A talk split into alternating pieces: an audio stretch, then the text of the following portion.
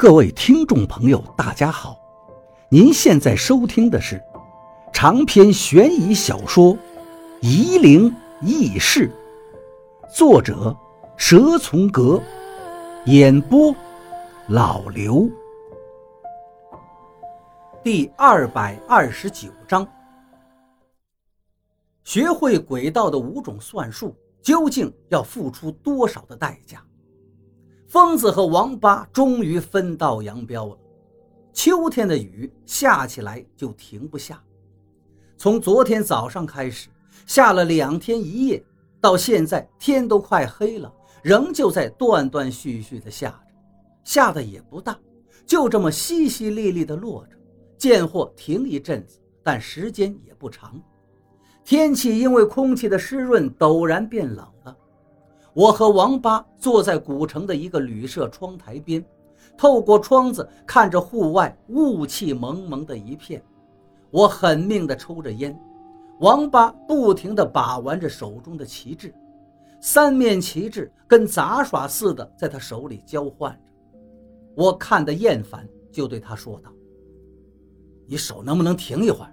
看得老子眼睛都烦了。”王八根本没听见我说话。眼睛依然盯着窗外，手里仍旧不停地把弄着。他昨天打了一天的电话，刘院长电话关机，董玲的电话倒是通了，但始终无人接听。王八打到了今天，只好放弃，手上却闲不下来，就整他的几面破旗。我和王八已经被困在古城一天一夜，不是被雨困住了，而是。因为方卓，方卓病了，病得很厉害。从玉真宫出来开始，他就开始发烧。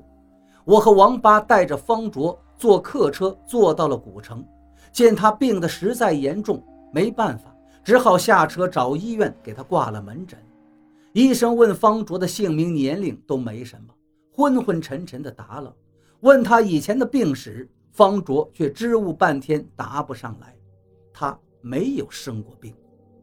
我和王八知道，方卓把少督府从地下拉到地上，其实是很为难他了。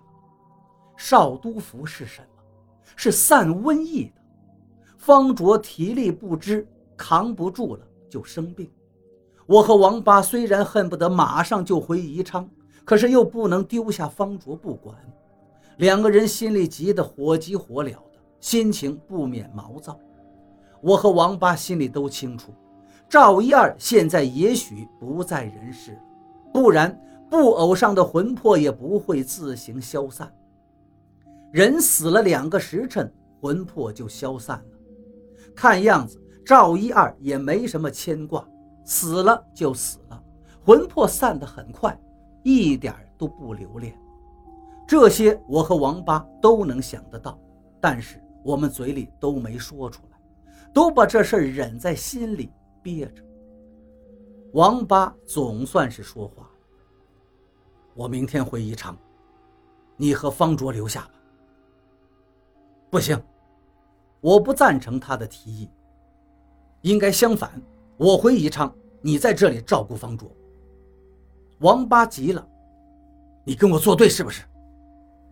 我冷冷地说道：“每次都要我给你收拾残局。”这次我不干，我跟你一样，想快点回去看看。他又不是你师傅。王八的声音变得大了起来。你有脸说这句话吗？我轻蔑地看着他。过去这一年你在哪儿？赵先生跟我在西平是怎么过来的？你知道吗？是不是金钟的师兄？王八警觉地问道。我不在乎地摆了摆手。算了，老子不想提了。我和赵先生在西平待了将近一年，是怎么过来的？你在北京享福，哪能想得到？到底发生了什么？哼！我拿出烟盒，抽出一根烟，点上。你不是说我已经学会听弦了吗？你以为我愿意学呀？你制住金钟的师兄了？王八说道。你能耐不错呀。我听老严说的意思，金仲的师兄可不一般呐。我死死地看着王八，不说话，心里愤懑：妈了个逼的！现在你说的轻松，当初赵一二可是被楚大整惨了，你知道吗？你是怎么收拾他的？消了他的魂魄没有？他应该是阴灵，把他镇在照片里，用火烧了就行。王八的理论是一套一套的，却不知道我当初是费了多大的力气。照片现在在你师伯和金仲手里，我说道：“我是外人，没什么资格替你们清理门户。”你傻呀！王八骂道：“这种阴灵很邪的，镇住了一定要烧。你交给金仲，他们再把它放出来怎么办？”我不说话，心里很不是滋味。王八现在说起这事儿，怎么就这么轻松？想灭谁就灭谁。也许他说的有他的道理。赵一二现在基本上可以肯定是死了。难道是金仲把楚大？你干的好事！王八大骂起来。他和我同时想到了这一节。我没敢还嘴。如果真是这样，我岂不是又把赵一二坑了一回？想到这儿，我身上紧张的冷汗直冒。如果真是这样，我以后怎么面对王八，还有刘院长、陈阿姨？明天我就走！王八吼道：“你给老子留在这儿！”我现在心虚的很，脑子里乱了。王八的声音好像是从很远的地方传过来的。王师兄，方卓被王八吵醒了。你要走吗？王八鼻孔里哼了一声，嗯。能不能带我一起？方卓说道。别丢下我呀。有你徐哥在，王八说道。等你病好了，我们在宜昌会合。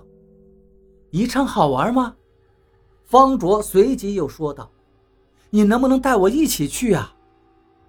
王八说道：“我有正事要做，你好好养病。”你们怎么都这样？王八的声音突然变得很尖细了，就是努力忍着哭出来的腔调。师傅当年也说是有正事儿，丢下我下山就不回来了。师兄又说要嫁人，也不要我了。我和王八愣住了，这小丫头要说起来真是可怜。方卓终于忍不住吭吭地哭了起来。他们说我父母当年也是把我丢在山门扔下我的。我和王八听方卓这么一说，都呆住了，两个眼睛互相对望着，都是一个想法。怪不得这丫头这么粘人呢。师兄今年就要嫁人了，嫁了人就不回来了。方卓擤了擤鼻涕，眼泪从眼角滚了下来。在北京，就你肯带我玩，原来你还和那些老道士一样，和我师父师兄一样，跟我爹妈一样，都不要我。毕竟方卓生着病，是因为要帮王八的忙，现在这个样子。王八要丢下方卓，自己去宜昌的话，的确不地道。